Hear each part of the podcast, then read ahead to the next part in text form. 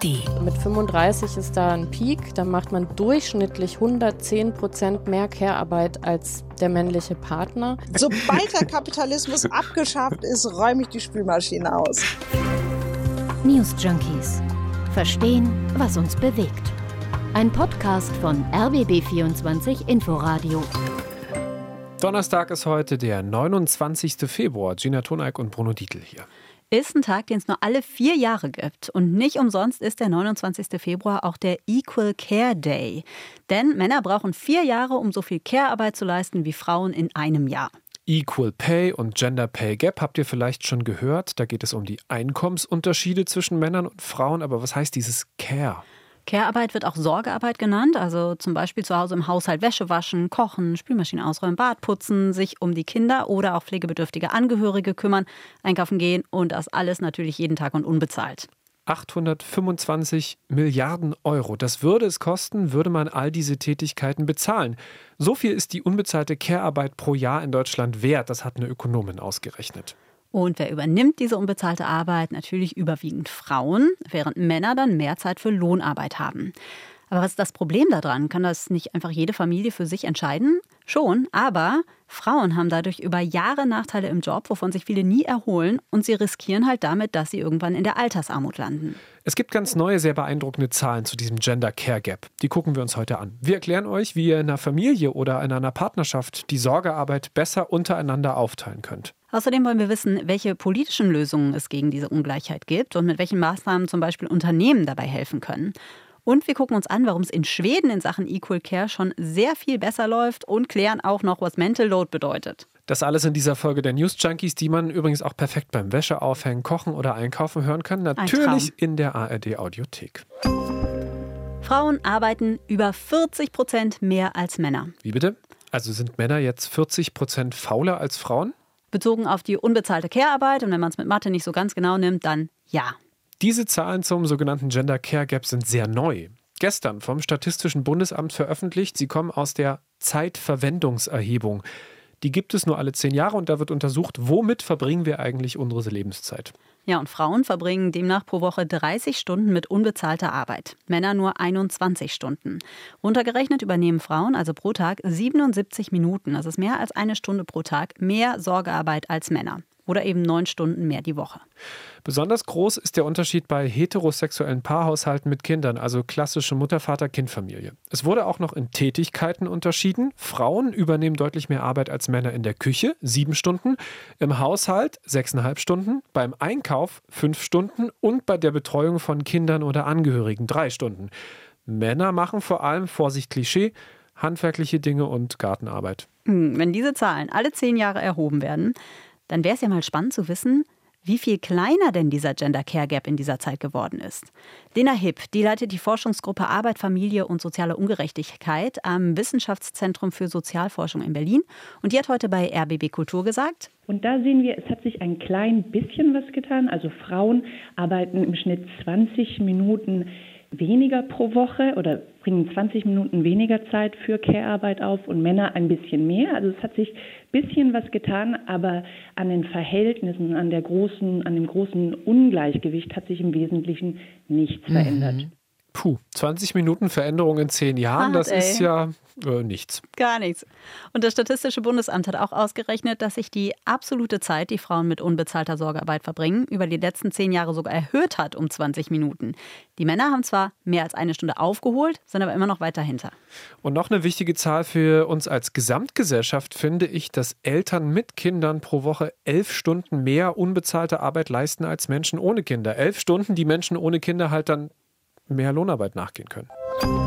Diese Woche ist noch eine andere Studie zu dem Thema rausgekommen. Die kommt vom WSI, dem Wirtschafts- und Sozialwissenschaftlichen Institut der gewerkschaftsnahen Hans-Böckler-Stiftung. Und da ist eine sehr, sehr heftige Zahl rausgekommen. Nur in 4% der Familien übernimmt der Vater die Hauptverantwortung für die Kinder und macht mehr als die Mutter. Das ist sogar wenig, wenn man gar nichts erwartet. 4% sind krass. Wir gucken jetzt aber nicht zusätzlich noch auf diese Studie, weil wir Zahlen so sehr lieben, sondern weil die einen spannenden anderen Aspekt noch beleuchtet, nämlich die Einstellung und Wahrnehmung. Und da ist mal eine gute Nachricht vorweg. Frauen und Männer sind sich mittlerweile einig, dass Erwerbsarbeit und Sorgearbeit gleichmäßig aufgeteilt werden sollte. Aber heißt das, dass das auch so passiert? Offenbar nicht, denn knapp 70 Prozent der Frauen sagen, dass sie den überwiegenden Teil machen. Und wenn man Männer fragt, dann sieht das nur etwas über die Hälfte so.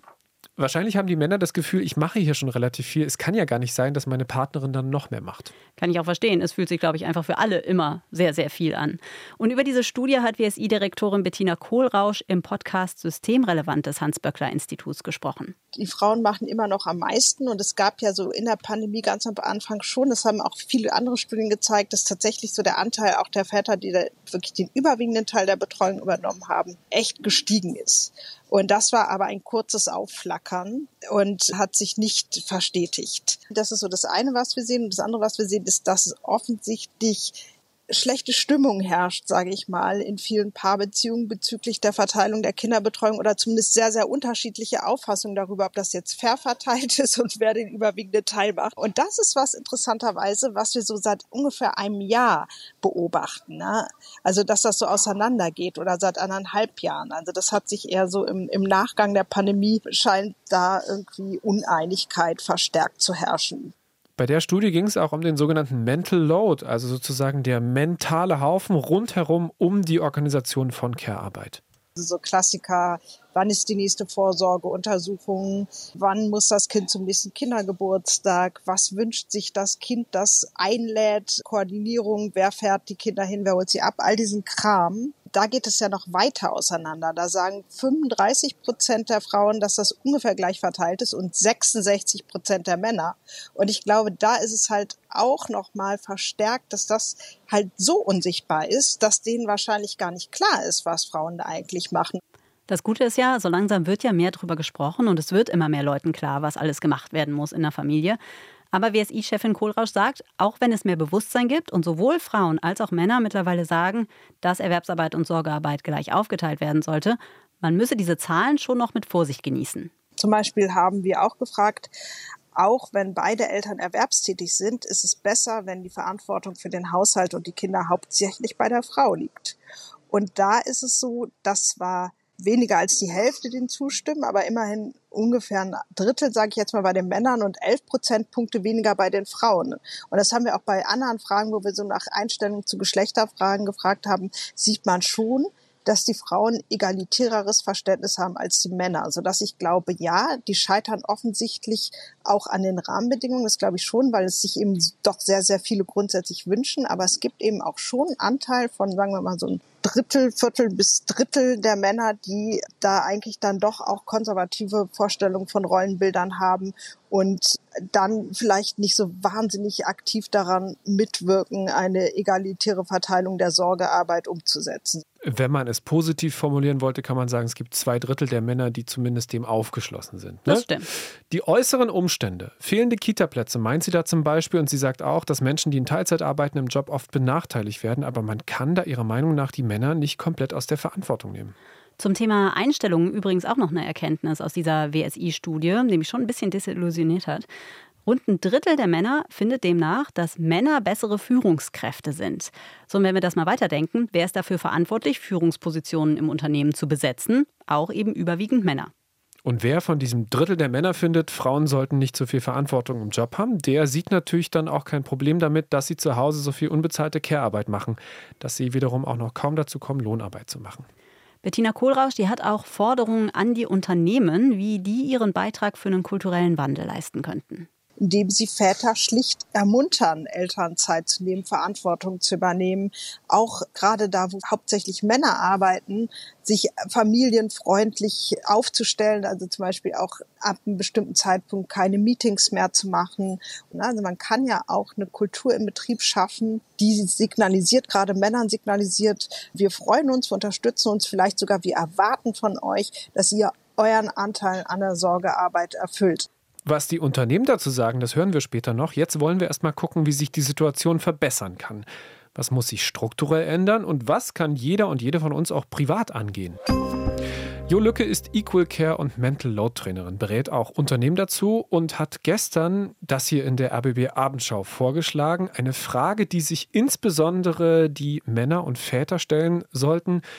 Die nach der Geburt ihrer Kinder weiter arbeiten können und dann natürlich auch mehr verdienen als die Mütter. Da ist zu gucken, ob die Maximierung des Familieneinkommens denn wirklich erforderlich ist oder ob man vielleicht auch finanziell mit ein bisschen weniger auskommen könnte.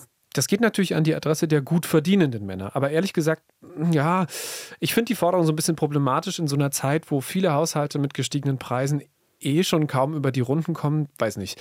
Da spricht halt auch auf der anderen Seite wieder eine Akademikerin aus der Großstadt, in deren Umfeld das ja auch offenbar möglich ist, zu verzichten. Das stimmt auf jeden Fall, ja. Aber es gibt ja die Familien, die sich das leisten können. Und auch da wird es ja oft nicht gemacht, dass eben der Mann dann auch in Teilzeit geht. Das heißt, im Kern fordert sie, dass die Besserverdienenden in der Familie überlegen, was die Priorität ist. Mehr Wohlstand oder eine gleichberechtigte Elternschaft. Aber klar, Luxus, wer sich diese Überlegung überhaupt leisten kann. Lass nochmal auf den Mental Load zurückkommen. Also die tausend kleinen Alltagsaufgaben im Hinterkopf haben, das ist ja auch Teil der unbezahlten Sorgearbeit.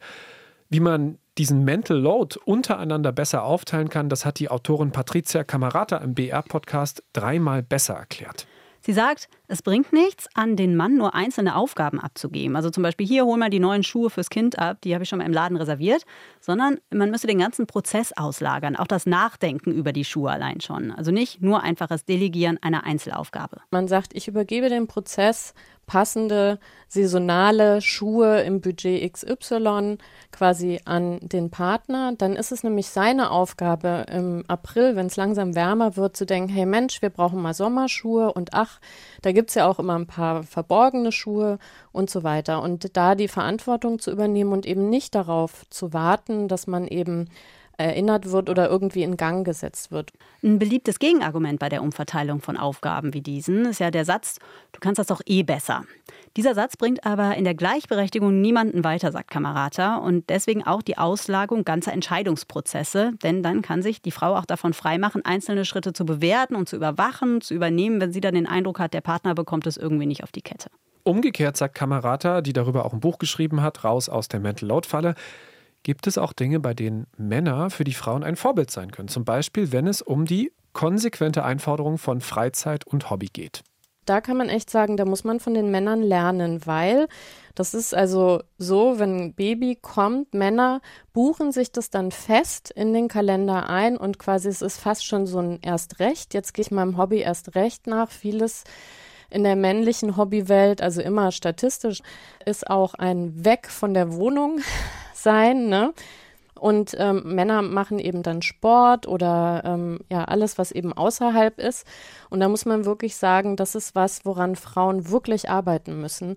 Sich zu sagen, ich darf nicht immer an letzter Stelle stehen. Das hilft weder mir noch hilft es meiner Familie, sondern ich muss mir auch diesen Slot im Kalender gönnen und wenn ich dann zu erschöpft bin, um, was weiß ich, jetzt mit meiner Freundin zum Badminton zu gehen, was eigentlich geplant ist, ist die Zeit trotzdem mir.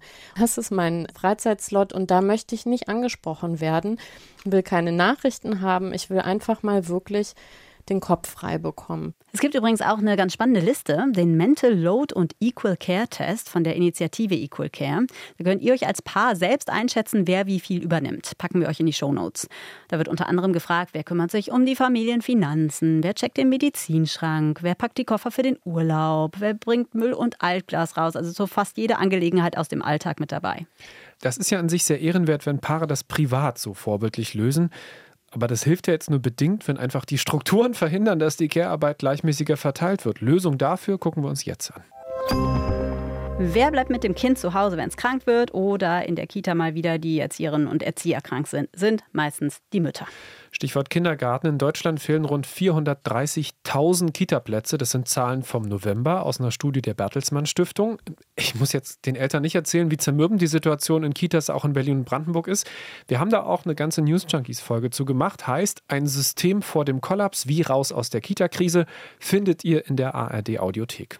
Wenn dieser Kita-Notstand mal behoben würde, also mit Maßnahmen wie mehr Geld für Erzieherinnen und Erzieher, mit einem verbesserten Personalschlüssel, verstärkte Ausbildung, eine zuverlässige Betreuung bis in den späten Nachmittag hinein, dann wäre das eine sinnvolle Maßnahme gegen diesen hohen Gender Care Gap.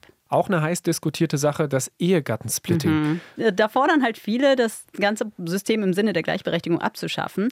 Denn das bringt vor allem den Ehepaaren Vorteile, die sehr ungleich viel verdienen. Wenn also eine Person, meistens die Frau, in Teilzeit und die andere in Vollzeit arbeitet und hat entsprechend mehr verdient, dann spart dieses Paar Steuern. Wenn jetzt aber die Frau ähnlich viel verdient, dann ist dieser Vorteil weg. Und dasselbe gilt auch für die Steuerklassen. Verheiratete Paare, die können es so machen, dass sich einer in eine vorteilhaftere Steuerklasse stufen lässt als der andere. Das sind die Klassen 3 und 5. Und das lohnt sich eben auch genau dann, wenn einer deutlich mehr verdient. Da könnte sich aber relativ bald was dran ändern. Die Bundesregierung ist an neuen Regeln zu den Steuerklassen dran. Und dann ist da noch eine politische Regelung, die viel mit der Verteilung von Sorgearbeit zu tun hat das Elterngeld. Da geht es um die ersten ein bis zwei Jahre nach der Geburt. Auch da haben sich gerade die Regeln geändert. Ja, das ist ziemlich kompliziert. Es gibt auch viel Kritik. Deswegen hier jetzt nur mal ein Aspekt, der gut zum Thema passt. Paare sollen weniger Elterngeld gleichzeitig bekommen können. Da geht es der Bundesregierung darum, dass sie die Elternzeit nicht als gemeinsame vom Staat bezahlte Reisezeit nutzen, sondern dass eben auch die Väter eine Zeit lang zu Hause die Hauptverantwortung für Haushalt und Kinder alleine haben. Und es soll bald auch zwei Wochen Vaterschaftsurlaub nach der Geburt für Männer geben, automatisch, damit die nicht direkt wieder arbeiten müssen, weil sie dann kein Frei bekommen, sondern es selbstverständlicher wird, dass die Geburt eines Kindes nicht nur Mütter, sondern eventuell auch noch einen Vater betrifft. Ein bisschen. Mega wichtig. Wir haben ja jetzt schon einige Forderungen an Unternehmen gehört. Die müssen einfach viel flexiblere Arbeitszeitmodelle anbieten. Und deshalb wollten wir auch wissen, was denn die Unternehmerseite dazu sagt, dass so wenige Männer in Teilzeit arbeiten und auch deswegen Frauen eben viel unbezahlte Arbeit machen müssen. Wir haben deswegen Carsten Brönstrup von den Unternehmensverbänden Berlin-Brandenburg gefragt, woran das seiner Meinung nach liegt. Das hat mit individuellen Entscheidungen immer zu tun, mit der Frage, wer verdient mehr. Das hat aber auch natürlich mit äh, Berufsentscheidungen zu tun. Ähm, es ist ja kein Geheimnis, dass Frauen sich oft für andere Berufe entscheiden als Männer und ähm, es dann eine unterschiedliche Bezahlung gibt, ob ich jetzt im Einzelhandel tätig bin oder in der Industrie. Ja, da spielen viele Faktoren rein. Ja, ist aber auch wieder eine andere Frage. Ne? Arbeiten Frauen in Branchen, die schlecht bezahlt werden? Oder wird in Branchen, in denen viele Frauen arbeiten, generell schlechter gezahlt? Da gibt es ja auch Beobachtungen, dass das Lohnniveau sinkt, sobald eine Branche weiblicher besetzt wird. Aber bleiben wir jetzt beim Thema Männer in Teilzeit. Da sagt Brönstrup, es ist Fachkräftemangel, haben wir alle schon mal gehört. Und deshalb hätten die Unternehmen es schon gerne, dass möglichst viele Leute in Vollzeit arbeiten. Aber gleichzeitig müssen sie eben auch genau wegen des Fachkräftemangels flexibler werden. Insofern äh, ist es auch, glaube ich, im Interesse eines Arbeitgebers, äh, wenn jemand Teilzeit arbeiten möchte, dem Wunsch auch äh, nachzukommen, äh, wenn das denn irgendwie betrieblich möglich ist, weil es da wichtig ist für die Arbeitgeber, die Leute zu halten und ähm, äh, zu verhindern, dass man vielleicht woanders hingeht, wo man dann in Teilzeit arbeiten kann, auch als Mann. Und da wir eh Fachkräftemangel haben gerade und mehr Macht dadurch, wäre es doch jetzt ein guter Zeitpunkt für Männer, Teilzeit einzufordern. Andere Länder sind übrigens schon viel weiter als Deutschland. Das Europäische Institut für Gleichstellungsfragen hat die Geschlechtergerechtigkeit untersucht und Deutschland liegt da auf Platz 11. Ist eher so Mittelfeld. Auf Platz 1 liegt Schweden. Und warum? Was läuft da anders? Sophie Donges, die ist ARD-Korrespondentin in Stockholm, die hat selbst zwei Kinder und hat dort an der Schule eine Beobachtung gemacht. Also so kenne ich das aus Deutschland noch. Da bringen ja morgens gerne die Väter und dann holen die Teilzeitmütter ab am Nachmittag und die Väter haben Open-End-Zeit zu arbeiten. Und das ist das Erste, was mir hier in Schweden tatsächlich aufgefallen ist. Bei der Apo-Liste standen enorm viele Väter, die um 15.30 Uhr, 16 Uhr ihre Kinder abgeholt haben. Und ich habe mich ein bisschen gefragt, wie das geht. Und es liegt daran, dass zum Beispiel es hier eigentlich ja, so gelernt ist, dass man jetzt nicht Meetings nochmal um 17 Uhr ansetzt, sondern dass Kinder durchaus nachmittags auch von ihren Vätern abgeholt werden. Das ist akzeptiert. Das ist eben auch auch ein Teil der Pflicht, die man hier zu erfüllen hat. Schweden hat auch einen zeitlichen Vorsprung. Da gibt es Elterngeld schon seit 1974. Damals übrigens aus dem Grund, weil man es wirtschaftlich gar nicht leisten konnte, dass die Mütter zu Hause bleiben. Hm, das kommt mir irgendwie bekannt vor. Aus der DDR. Ah, da ja. gab es ein Recht. Auf dem Kita-Platz 1989 waren 91 Prozent der Frauen der DDR arbeiten. Das war die absolute Weltspitze. Ob es heutzutage bei der Sorgearbeit Unterschiede zwischen Ost und West gibt, das wurde jetzt in den aktuellen Studien leider nicht erhoben. Dabei gibt es aber ganz klare Indikatoren dafür, dass die Gleichstellung zwischen Frauen und Männern im Osten viel weiter ist als in den alten Bundesländern. Die Einkommen im Osten sind zwar insgesamt niedriger, aber in Sachen Arbeitszeit, Bezahlung, Führungsposition oder auch Absicherung im Alter sind die Abstände zwischen Männern und Frauen im Osten deutlich geringer. Diese Zahlen kommen auch von der Hans-Böckler-Stiftung. Und eine gute Nachricht ist, dass auch im Westen immer mehr Frauen arbeiten, aber sie arbeiten dort eben viel häufiger in Teilzeit als im Osten. Und warum? Weil im Westen immer noch viel weniger Kinder in die Kita gehen als im Osten. So, jetzt nach der Folge gehen wir beide nach Hause. Kinder sind schon mal von der Kita abgeholt worden. Nee, die waren gar nicht erst da. Oh, Erzieherin ist krank. Ja, Kita-Krise und so. Was steht in Sachen Mental Load bei dir heute noch so an? Wäsche, mhm. natürlich. Und äh, Steuererklärung wäre auch mal ganz gut. Mhm. Also bei uns ist Klopapier fast alle. Die Reisepässe für die Kinder sind abgelaufen und Wäsche wegsortieren äh, ist auch noch. Bei all diesen Dingen äh, kann man aber hervorragend auch Podcast hören. Die News Junkies, die sind morgen wieder da. Bruno Dietl und Gina Toneik verabschieden sich. News Junkies. Verstehen, was uns bewegt. Ein Podcast von RBB24 Inforadio. Wir lieben das Warum.